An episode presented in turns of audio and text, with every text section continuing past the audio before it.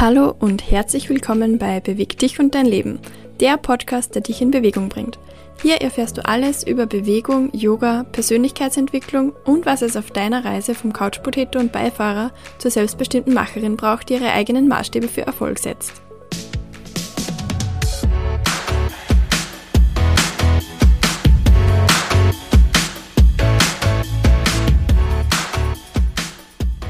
Folge geht es um das Thema Selbstwirksamkeit. Sie ist dein Nummer 1 Skill, wenn es um deinen Erfolg geht. Dabei ist es ganz egal, ob es deine Fitness- und Gesundheitsziele sind oder ob es dein Erfolg im Job ist, deine Beziehungen, deine Finanzen. Selbstwirksamkeit ist das, was du dafür immer lernen darfst. Erfahre in dieser Podcast-Folge also, wie du Selbstwirksamkeit aufbaust und endlich dein Can-Do-Mindset annimmst. Glaub mir, damit macht das Leben auch viel mehr Spaß. Ich bin Julia und als Holistik Bewegungs- und Ernährungscoach in Ausbildung, Yogalehrerin und diplomierte Mentaltrainerin unterstütze ich Frauen auf ihrem Weg vom Couchpotato zur Macherin. Denn meine Vision ist es, dass du auch in deinem noch so hektischen Alltag nicht auf deine Gesundheit verzichten musst. Bei mir findest du also die richtigen Strategien, um Bewegung, gesunde Ernährung und deine ganz persönliche Vorstellung von Erfolg in deinen Alltag zu bringen. Denn ich kenne die Wirkung von regelmäßiger Bewegung und körperlicher und mentaler Gesundheit auf deinen persönlichen Erfolg. Es ist kein Entweder-Oder, sondern ein Booster. Selbstwirksamkeit, lass uns mal verstehen, wo dieses Wort überhaupt herkommt und was es eigentlich bedeutet, bevor wir uns ansehen, wie du diese Fähigkeit lernen und trainieren kannst. Selbstwirksamkeit beschreibt, ob und wie viel du daran glaubst, dass du eine schwierige Situation meistern kannst. Das bedeutet, dass deine Gefühle, Gedanken, deine Motivation und auch deine Handlungen mit eingeschlossen sind. Das heißt, Selbstwirksamkeit bestimmt also, wie du Herausforderungen gegenüberstehst und damit auch, wie erfolgreich du bei deinen Herausforderungen bist. Und ganz spannend ist, dass Selbstwirksamkeit damit auch ein wichtiger Faktor der Resilienz ist, also deiner Widerstandsfähigkeit gegenüber Rückschlägen und schwierigen Situationen im Allgemeinen. Und wie merkt man und lernt man jetzt Selbstwirksamkeit? Es gibt dafür verschiedene Ebenen, auf denen du deine Selbstwirksamkeit wahrnehmen kannst. Körperlich zum Beispiel, wenn es jetzt eine Herausforderung gibt, die auf dich zukommt, dann kannst du das körperlich wahrnehmen. Ähm, manche Möglichkeiten dafür sind zum Beispiel Zittern, ein schnellerer Herzschlag, eine flachere Atmung und auch andere Anzeichen. Dabei gehen wir schon wieder mal mitten ins Mentaltraining, denn diese körperlichen Anzeichen können von dir unterschiedlich interpretiert werden. Einmal kannst du sie wahrnehmen als Aufregung und Vorfreude oder aber als Angst. Außerdem wirkt dein soziales Umfeld auf deine Selbstwirksamkeit. Wenn du immer jemanden hast, der dich wie ein Cheerleader anfeuert und dich bestärkt, dann wirkt das positiv auf deine Selbstwirksamkeit. Wenn dir jemand aber immer wieder das Gefühl gibt, dass du versagst, dann wird sich das negativ auf deine Selbstwirksamkeit auswirken. Und auch Vorbilder können deine Selbstwirksamkeit stärken.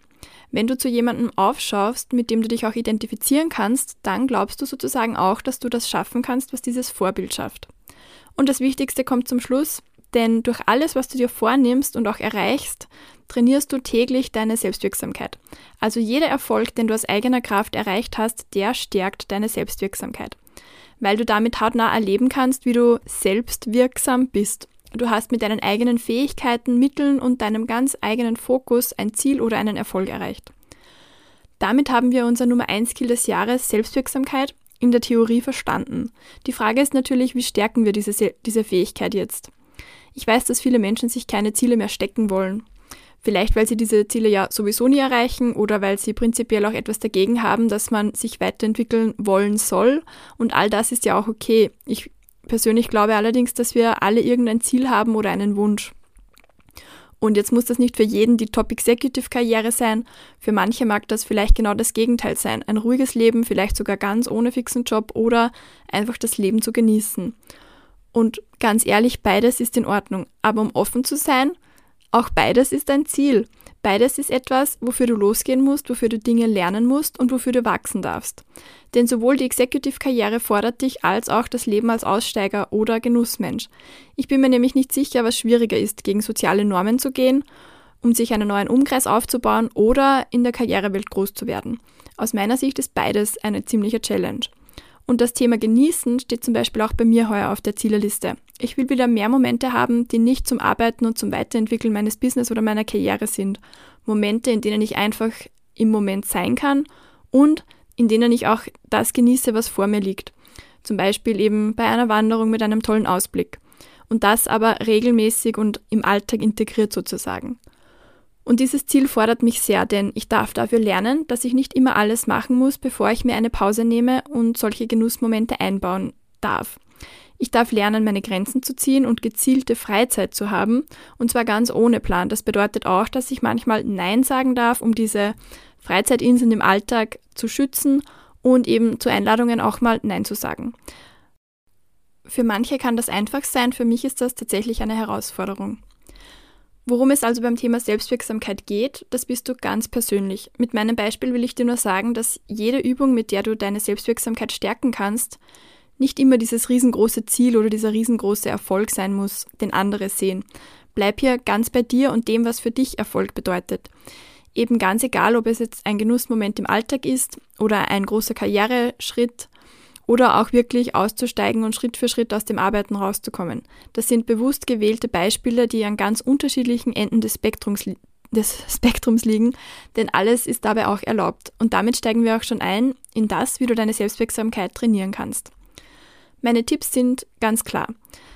Setz dir Ziele. Egal ob für dieses Jahr, dieses Monat oder dieses Leben. Ich dir auch, warum das für mich nicht schwarz-weiß ist und auch keine Einschränkung bedeutet, wie manche das vielleicht wahrnehmen. Denn das erste ist, wer bitte sagt, dass dein Ziel immer gleich bleiben muss. Wenn du dir etwas vornimmst, das total mit deinen Werten und all den Dingen übereinstimmt, die dir wichtig sind, dann gehe ich auch davon aus, dass sich dieses Ziel nicht länger äh, verändern wird oder nicht so schnell verändern wird. Wenn du dir aber etwas vornimmst, nur um dir etwas vorzunehmen oder vielleicht sogar um andere damit zu beeindrucken, dann ganz ehrlich, dann finde ich schon, du solltest ziemlich gut sein, um dieses Ziel zu erreichen.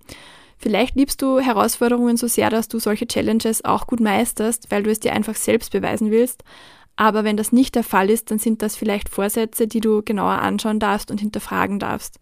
Denn für andere musst du ehrlich gesagt gar nichts machen, außer du willst das unbedingt. Und ich nehme da gleich einen Klassiker zum Neujahr als Beispiel, nämlich das Abnehmen. Ich spreche hier sicher nicht für alle, aber ich persönlich habe das nie verstanden. Natürlich habe ich das auch mal probiert, solche Vorsätze, aber bei mir hat das nie funktioniert. Denn ich habe gemerkt, mir persönlich ist es eigentlich echt egal, ob ich ein, zwei Kilo mehr oder weniger auf den Rippen habe. Oder anders gesagt, die Zahl auf der Waage, die motiviert mich einfach gar nicht. Was mich aber sehr wohl motiviert, sind meine Gesundheit. Und da gehört für mich das Thema Wohlfühlen dazu. Und auch mich zu bewegen, so wie ich es mir vorstelle, mit sportlichen Challenges, mit ein paar Bewerben und auch Wettkämpfen. Statt mir also vorzunehmen, dass ich abnehmen möchte, nehme ich mir vor, mich mehr wohlzufühlen. Das bedeutet bei mir dann zum Beispiel, mich gut mit Nährstoffen und hochwertigem Essen zu versorgen, ausreichend zu schlafen und eben meine Bewegungsroutinen auch aufrechtzuerhalten. Wenn ich das alles mache, dann fühle ich mich auch wohl. Und zum Thema Ziele ist einfach die Frage, kurz zusammengefasst, sind es wirklich deine Ziele? Fühlst du diese Ziele auch wirklich und willst du sie wirklich erreichen? Und wenn nein, dann such dir lieber etwas, das dich auch wirklich anspricht. Und wenn sich deine Ziele über die Jahre dann verändern, dann Gratulation, denn du hast dich auch als Person weiterentwickelt und das ist vollkommen normal. Der nächste Punkt ist, ob deine Ziele jetzt schwarz oder weiß sein müssen oder eben nicht. Und das sehe ich so. Klar, Ziele sollen konkret und schaffbar sein, smart. Es gibt aber auch aus meiner Sicht unterschiedliche Arten von Zielen. Das heißt, nicht bei allen ist diese smarte Vorgehensweise auch möglich. Einmal gibt es die großen Richtungsziele und dann eben die kleinen konkreten Ziele.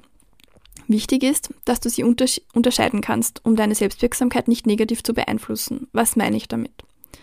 Wir hatten das im Business-Kontext ein paar Mal. Das sind die Momente, wo wir oft besprochen haben, ich habe ja Angst, weil was passiert, wenn ich das Ziel dann nicht erreiche? Ich will mir gar kein Ziel setzen.